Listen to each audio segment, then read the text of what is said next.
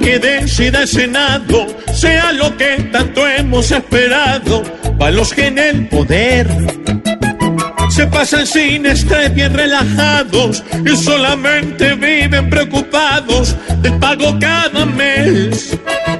Porque Colombia se cansó ya de tanto sinvergüenza y de alguna forma hay que frenar tantos robos y ofensas.